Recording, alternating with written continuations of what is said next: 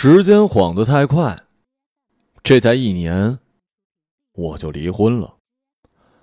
你不用诧异，我这样的女孩没法和不喜欢的人长期相处，也不能让所爱之人轻易的溜走。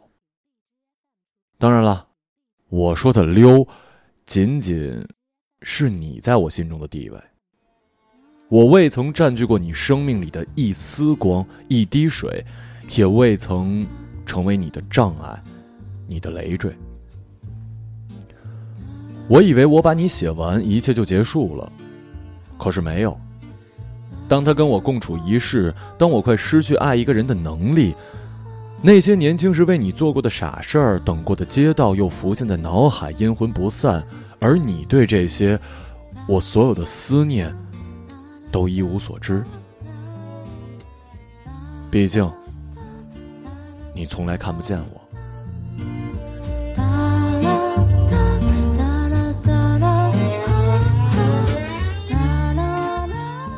曾经为荷尔蒙奋不顾身的女孩，到了这把年纪，也懂得了投资跟挑剔。比起爱的深，自然是嫁得好更为可靠，收益丰润。这些真理我早就烂熟于心了。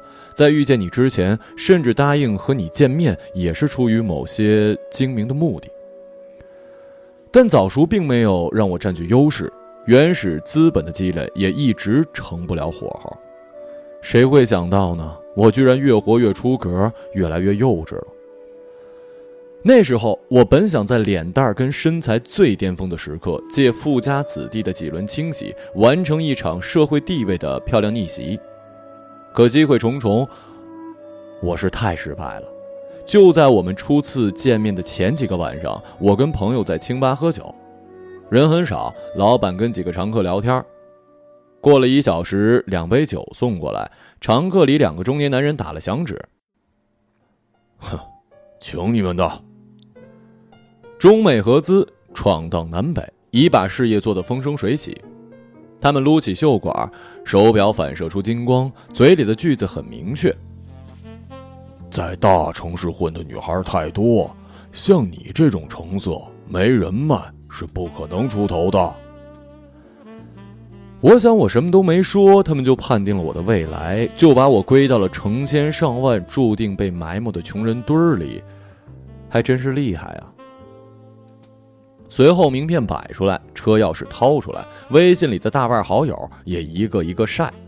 他们一拍胸脯，信誓旦旦：“有什么麻烦尽管说，能帮的都会帮。”就在他们的搭讪前，我还跟闺蜜抱怨惊人的房价，盘算这偌大的城市何时能有几平米的容身之地呀？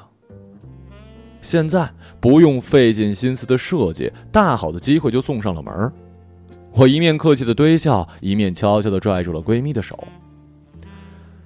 十几分钟之后，我们扔下两个男人，夺门而出。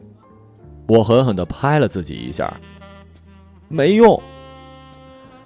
闺蜜在寒夜里裹着小香风的高仿外套。我又补充了一句：“钱是好东西，但是他们太胖了。”一堆肥肉就能轻易的抵消了真金白银，我没想到自己这么肤浅。还没出地铁站，一种深深的懊恼就涌上了心头，因为在我回想这件事的时候，小偷顺走了我兜里的钱包。他们无法对豪车里的人下手啊，毕竟弱者只能剥削弱者。我丧气的跺脚。当晚，为弥补自己的鲁莽，我立刻答应了你的见面请求。那时我们在网上断断续续的聊了一个多月，说一些废话，客套，他也不乏暧昧。是想从你那儿重新获得一机会，再讨回点什么吗？也许是的。可是我说过，我太失败了。非但没从你身上赚来利息，还把仅存的成本一股脑的都赔了进去。这种没用的德行，在我结婚后也未曾改变，而且是愈演愈烈。我是说，我无法用物质来弥补厌恶，用交易来顶替真心。我喜欢你，是原始动物发自本能的喜欢。你不会知道的，你脸上的每根线条、每一道褶皱，我都能像机一般的脱口而出。我特别爱看你嘴角那个清浅的凹陷，一笑起来就让人忍不住伸手去摸。对啊，热恋中的女人嘛，通常找不到智商的。我常常走在路上，朋友就凑上来：“你最近没事吧？怎么走着走着就傻笑了？”难怪那么多人回头呢，不是我长得好看，是我想你的时候才长得好看。记得刚认识的时候，你也问我的理想，那时你还是一个有教养的成功人士。没有打断我的写作梦，也没有轻易的透露过来人的惨痛经验，就是淡淡的来了一句：“嗯，挺好的。”后来我才明白，我的自尊跟奋斗，在你眼里，在那两个中年男人眼里，都是一些拿不上台面的笑话。只是你更懂怎么有风度又隐秘的嘲笑一个女孩的痴心妄想。你嘴上说着把小说发来看看，回去跟我交流想法，但我满心等待之后，只看到了几个潦草又敷衍的字，就像拿星座跟血型来评价一个人，讲的是有道理，可用在谁身上都说得通啊。我很懦弱，鼓了几次的勇气才试探性的问：“你觉得我写的张先生怎么样啊？”你调低车内的爵士乐。皱紧眉头，又很快舒展。嗯，还可以。幸好我没有把期望抬得太高，即使摔下来，也不过是轻微的四分五裂。我知道你没有看过，甚至连打开的兴趣都没有，因为认识你之后，我所有的小说主人公都是你的姓，都是你人格的某一部分。吴先生。您姓张吗？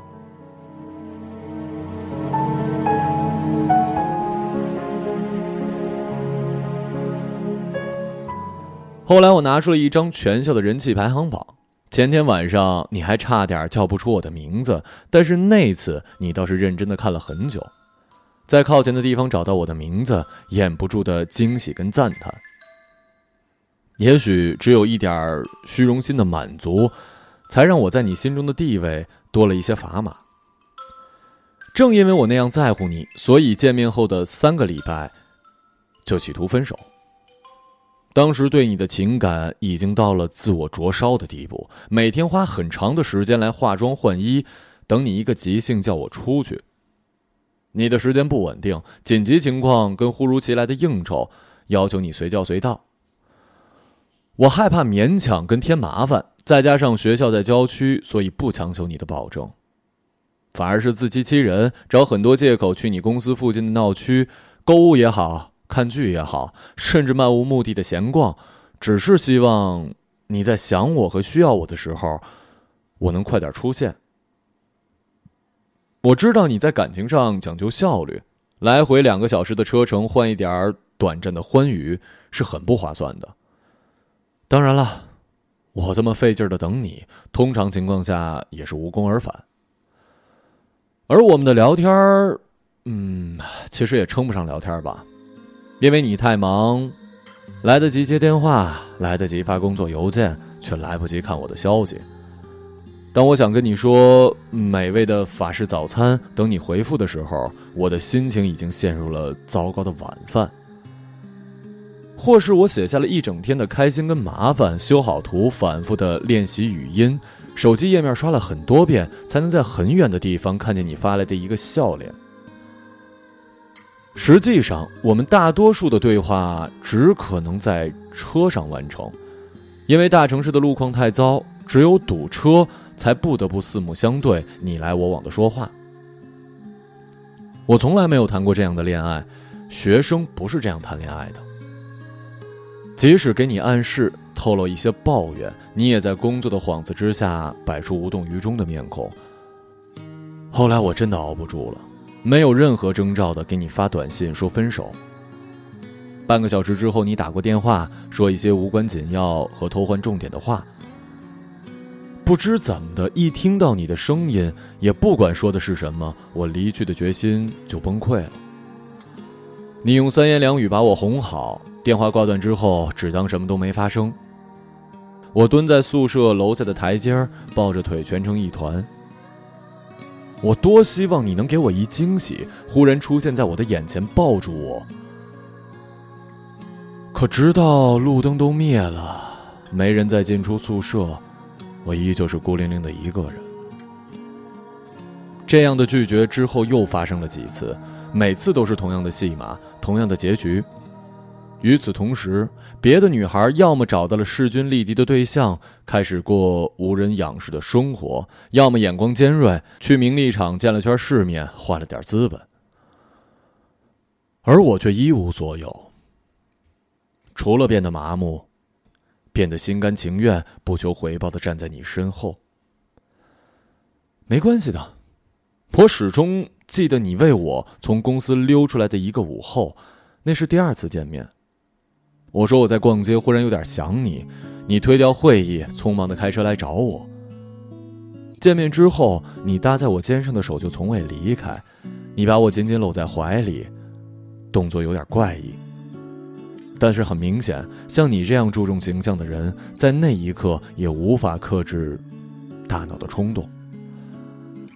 还有那句，那句失控的表白。我的意思是你曾经拿真心对过我，尽管是那么的短，那么的微不足道。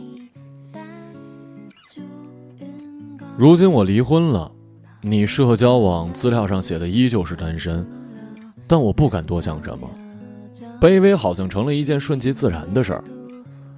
几年前你把我的爱抽干就一走了之，我想去别人那儿讨回一点儿，可始终没成功。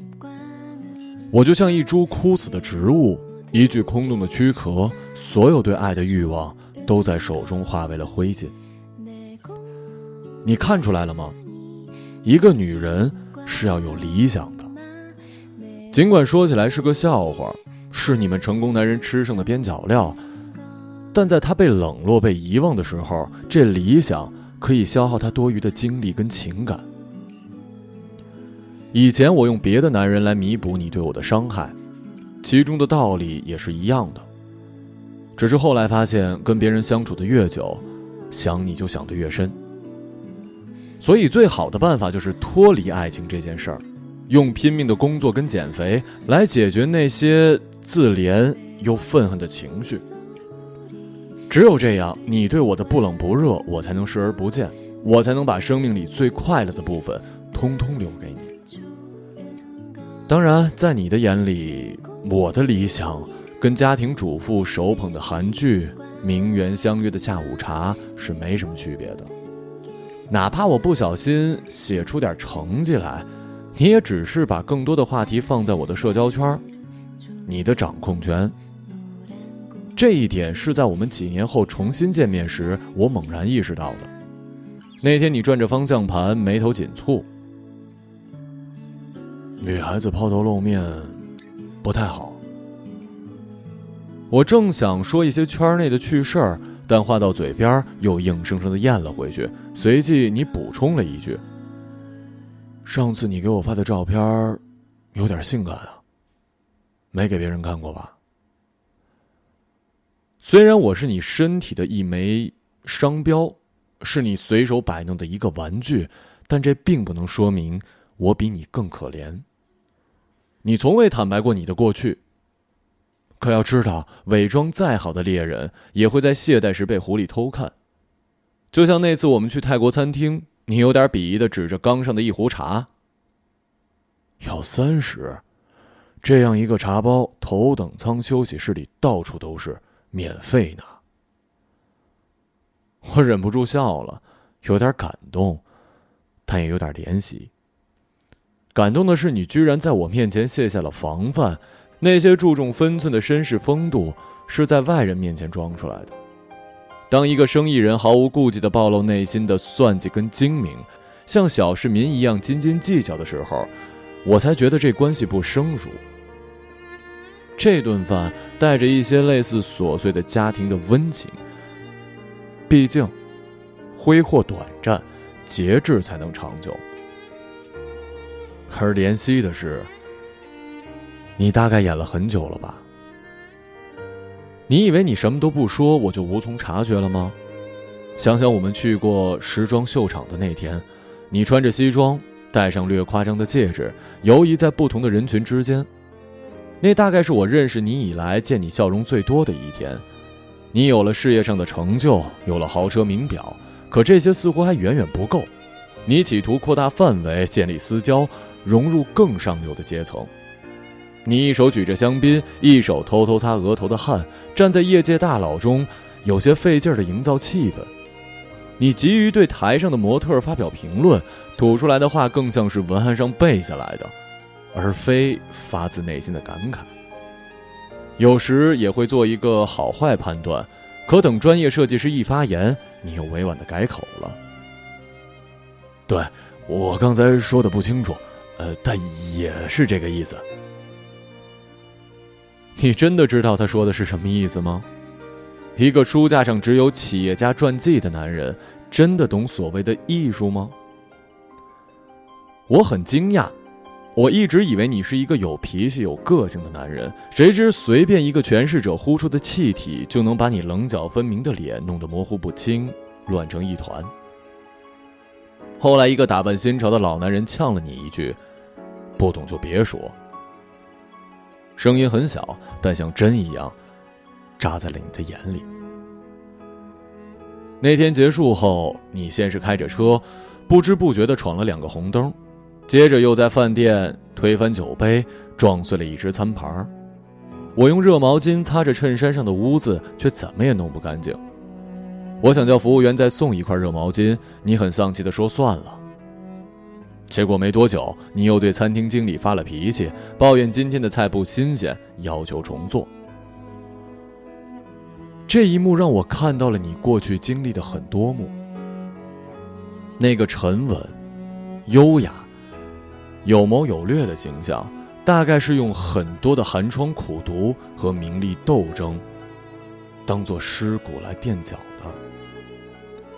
要是再早十年认识你，还没有能力去营造男人完美的那一面，全部精力放在出人头地的洞口上，或许我看到的就只是叼着油条、头发油腻、从小黑屋里爬出来、着急赶地铁的小瘪三儿。这条路，你和那两个中年男人都走得太难了吧？所以反过来，不忘报一把仇。把我那点不足挂齿的理想当成随手一射的靶子，兴许是丢了面子。那天你对我也不客气，指指我衣领里掉出的线头。这个，还有这颜色，这款式。你还想接着挑剔，但好像忽然想到了秀场上的情景，说到一半又跳了过去。下次别杵在公司门口等我，被人看见不好。你脸色僵硬的夹了一口菜。有时候我会觉得你还需要我，不仅是需要被爱的感觉，不仅是我常能看透你的心思，更重要的是，你渴望我挑起你过往的卑微，那种藏在骨子里很深很深的情绪。高级餐厅里不懂礼仪的狼狈，鸡尾酒晚宴上讲不出笑话的尴尬。还有面对时尚名媛不知把手摆在哪儿的自卑。你最想看到的是我满身的创伤，是我祈求不到爱的委屈和对未来的迷茫。我记得有一次我骗了你，那晚你在公司加班，我在附近溜达，想着等你下班见一面。那天很幸运，你出门后就带着我去兜风。你问我怎么没在学校啊？我当然不会说专程为了看你了。借口说跟朋友吃饭，你问我吃的什么，我随口编了一家。结果后来我从包里掏照片的时候，你指着还剩半块的饼问我是什么。我慌了，脸刷得通红，一时想不到办法圆场。你要一个还有些自尊的女孩，怎么说天天来等你只为了见上一面？又怎么说为了搭配你的衣服档次？而节省饭费呢？你投来一个不动声色的眼神，我就知道你懂了。你本可以不戳穿我的，而大多数情况下，你确实很体恤我的心情。但有时你也特别的心狠，故意的想让我难堪，让我下不了台阶儿。过一会儿再转移开话题，摸摸我垂下去的头，你咧起嘴，带着一点坏笑，得意，还有满满的几乎要溢出来的怜悯。你大概是看到了曾经的自己。我后来才明白，为什么一个女人对你来说是不够的。因为你的需求太多了，没有人可以囊括所有性格，门当户对的辅助你走得更远。却无法满足你大男子主义的满足，心智还不怎么成熟的，让你有种离青春更近的错觉。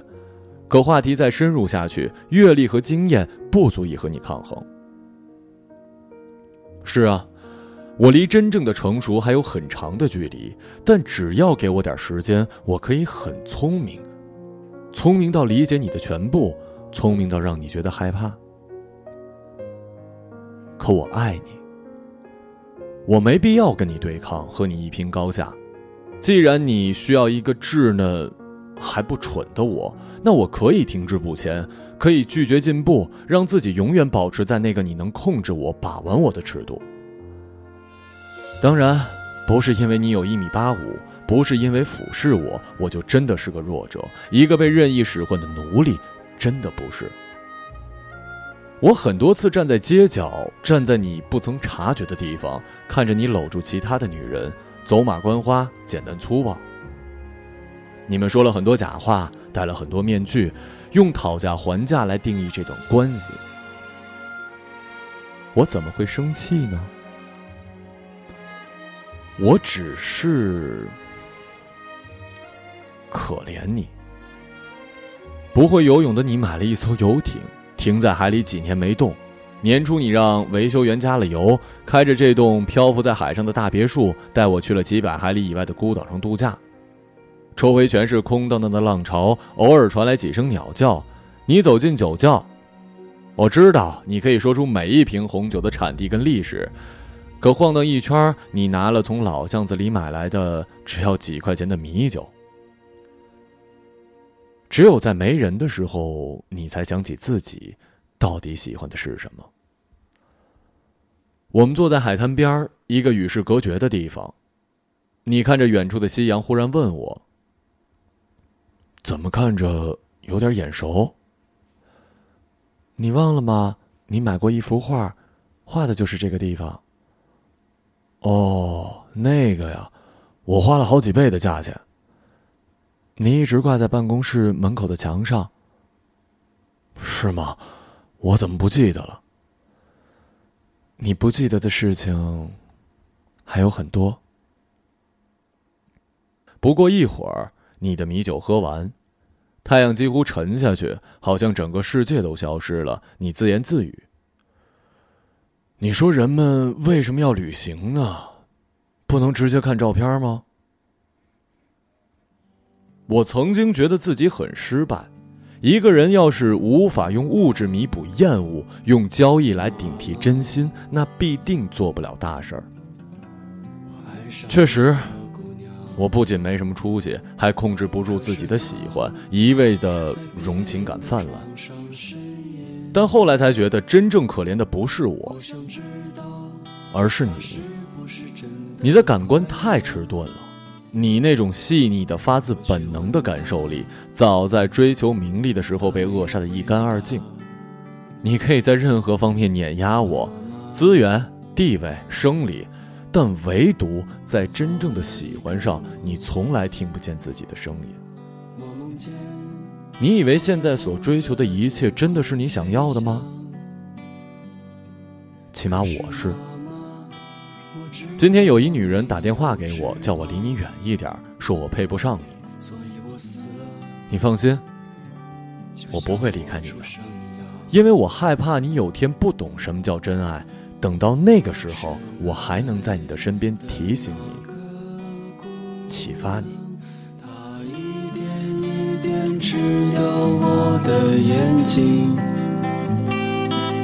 我的世界。只剩下红色。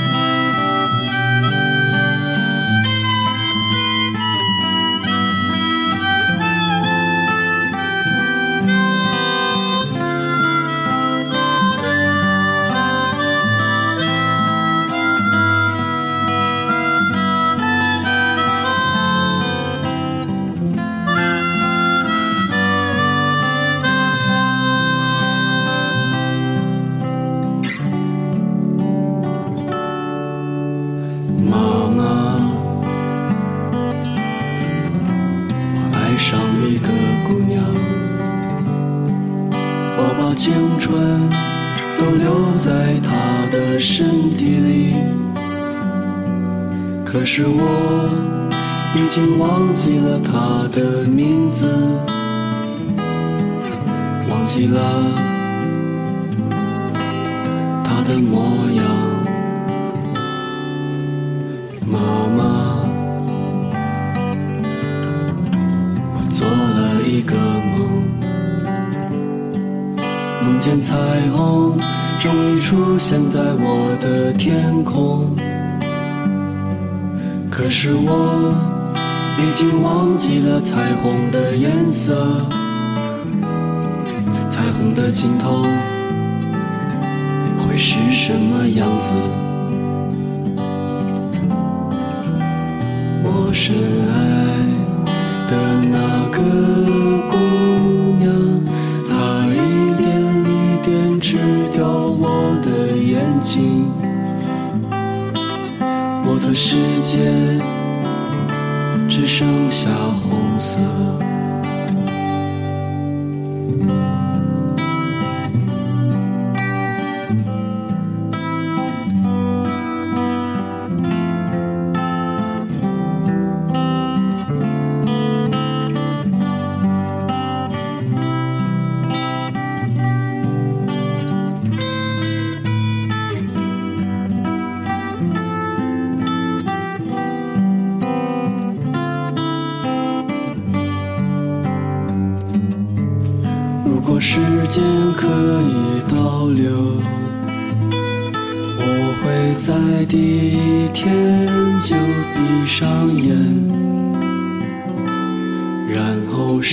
么也看不见。